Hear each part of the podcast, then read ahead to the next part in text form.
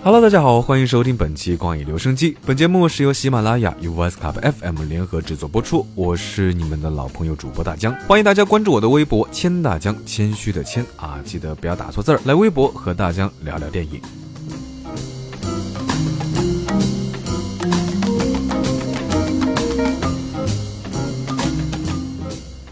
那今天呢，咱们要说的是一部啊，大家看完了，说实话，在心酸中还有点倍感安慰的电影。为什么呢？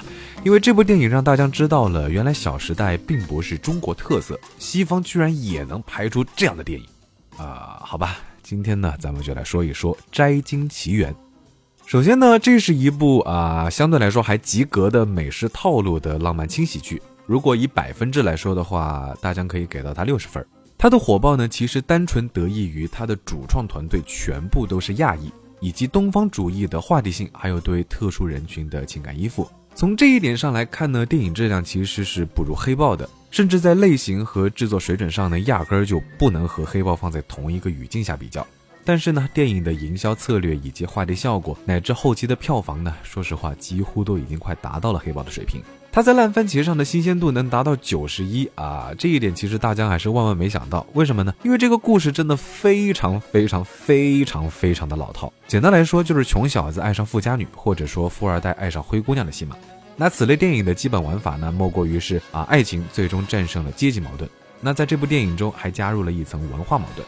而他的创作理念在套路上呢，也是最古老经典美式电影的二元化矛盾理念啊，就是把复杂问题二元化，把矛盾问题爱情化。那虽然这个故事模型老套，但是其实并不代表拍不出优秀的电影。因为上期咱们说到的 Lady Gaga 一个明星的诞生，就是老套的狗血剧情，但是同样优秀的代表。那在一九三四年，弗兰克卡普拉的电影《一夜风流》中，就描述了一个富家女和穷小子的爱情故事。而以今天的眼光来看呢，这部八十五年前的电影依然是充满观赏性的。相比之下，我们就能够清楚地意识到《摘金奇缘》的最大问题，或者说它的最大缺点，并不是说它模式的老套和话题的陈旧，而是它缺乏一个足够精彩、足够激动人心、吸引人的故事。就像很多人看完这部电影，包括大江之前说的啊，就是会想到《小时代》一样，他们呢都过于沉浸于纸醉金迷和浮华的装束上，而忽略了这些其实并不是塑造电影核心的关键。那从故事建立、人物塑造，还有它的核心价值上来看呢，这部电影其实在这三者上基本上都是处于二流边缘的水平。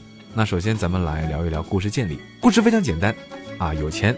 巨有钱、超级有钱、无敌超有钱的新加坡男主，带着单亲、贫困的美国华裔女友啊，回亚洲老家见父母亲人。那在整个故事中呢，其实最大的问题就是平平庸的平。不管他是多么的珠光宝气，不管他是多么的纸醉金迷，不管他有多少的豪车游艇，他就是平。而在很多年前的同类富家子弟与穷女孩或者穷男孩的爱情电影中呢，就有着这种扮猪吃老虎的起伏冲动。啊，后面当然网文写多了，也就啊这个剧情就变得非常老套了。比如在一九九一年电影《与龙共舞》中，刘德华饰演的富二代就流落到了穷女孩张敏的家里打工。那在一次酒会中，张敏为了面子啊，让刘德华穿着大号西装一起去撑场面，结果收到了一土大款的嘲讽。那这个时候呢，刘德华就联系了手下，然后换上了帅气合身的西装，优雅出场，然后呢，给了女友一个一定会中奖的彩票，最后在众目睽睽之下和女友乘直升机离开。说完这些呢，大家都觉得牙痒痒的。嗯，好吧，我们回到电影。而《摘星奇缘》动用了这么多直升机，却达不到这种戏剧效果，为什么呢？因为他的做法就是更大、更多、更浮夸，而完全忽略了一个拍电影所需要的叙事技巧。因为观众们想看到的呢，不是一个稳定上扬的剧情，而是起起伏伏、起起落落、大起大伏、大起大落的剧情。那说完故事，咱们来说说人物塑造。那这部电影里其实没有一个角色啊，没有一个角色，全部的角色都是脸谱化的。如果说脸谱化是创作能力的问题啊，全世界可能很多电影主创都有，那么刻板印象简直就是这部电影创作者的罪过。那这部电影中最具有代表性的呢，其实就是杨紫琼扮演的富家子母亲，她基本上代表了西方世界对于东方大家族里家长式体制的所有意向，有什么呢？传统、排外。控制欲强，又极度主张家庭集体主义，而且最重要的呢，他认为美国人极度追求个人激情，而不顾及家人，并且非常排斥这一点。这简直就是教科书式的西方影视作品中东方主义的体现。而杨紫琼饰演的大家长作为矛盾中心，居然只是一个简单模块化的工具人，并没有对剧情产生非常大的波澜。那你说要他干嘛呢？说实话。那最后咱们再来说一说核心输出。由于近年来越来越多的富家子弟外出求学，还有越来越多的华人啊全球购物买买买，那中国人呢早已从啊斗笠辫子的标签换上了懦弱富有的帽子。那在这样的趋势下，你来这样一部电影，它到底能输出些什么呢？勤劳、勇敢、正直、团结，呵呵。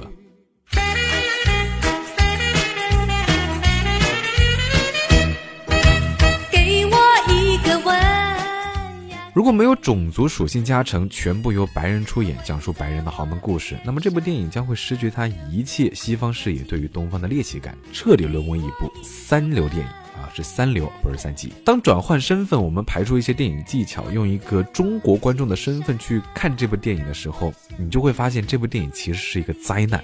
首先，疯狂有钱亚洲佬这种极端不和谐、极端不利于早日实现共同富裕的名字，怎么就没有人觉得奇怪、想吐槽呢？说实话，我不太理解这部原名叫做啊 Crazy Rich Asians 的电影为什么不翻译成疯狂有钱亚洲佬，而采取了国内最烂大街的奇缘系列，翻译变成了摘金奇缘，分分钟串戏 Let It Go 有没有？而且乍一听呢，还以为是讲述奥运健儿摘金夺银的爱情故事呢。要知道，一般这一类穷女孩和富家子的电影所表达出来的核心都是反摘经的。就连女主在别人骂她 gold digger 的时候呢，她还是非常生气。你怎么就能说人家摘经呢？都不知道是原版名字和翻译到底哪个版本是高级黑。第二，主角生活的宇宙里的新加坡华人圈呢，基本属于平行宇宙的相同地名的地理位置啊。什么意思呢？就是这个地方实实在在有，也确实有有钱人，但是大多数的人都不是这么过的。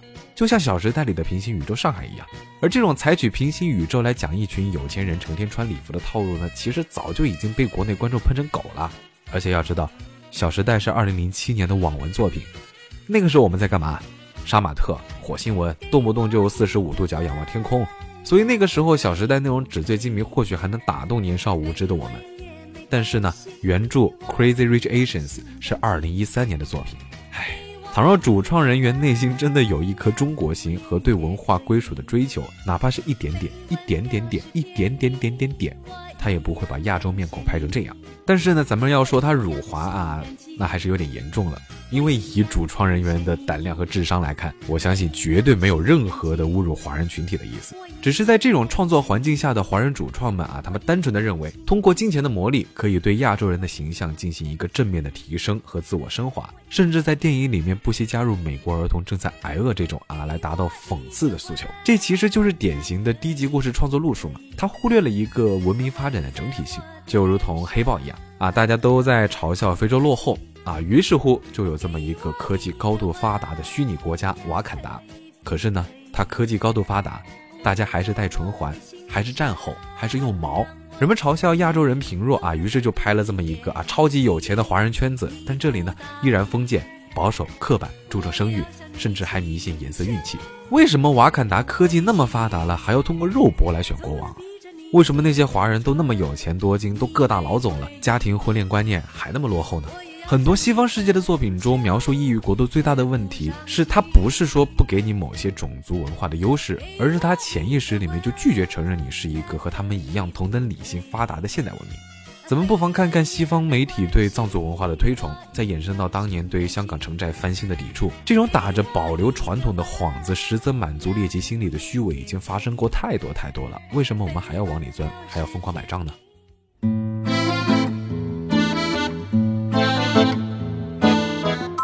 那说回这部电影，以最大的善意推测，这些电影最大的问题其实并不是瞧不起某种文化，而是一些边缘群体试图以一个美式思维来赞扬一种他们根本就不了解的文化，所以那些能够代表文化根基的特色全部都被肤浅化和符号化，也正因为如此，就显得空洞和虚假。如果呢你真的想看类似的电影来寻找文化认同，那么在这里呢，大将推荐一个李安和他的家庭三部曲：推手、喜宴和饮食男女。而且你要知道，这些电影都是九十年代的作品。回过头来再看看《摘金奇缘》，啊，这一届华裔电影的主创真的不行。好了，本期节目就到这里。听完节目有什么想说的，可以在节目下方的评论区留言，或者是来我的微博和我互动。记住了，搜索“千大江”，谦虚的谦。时光荏苒，光影流声。我们下期节目再见，拜了个拜。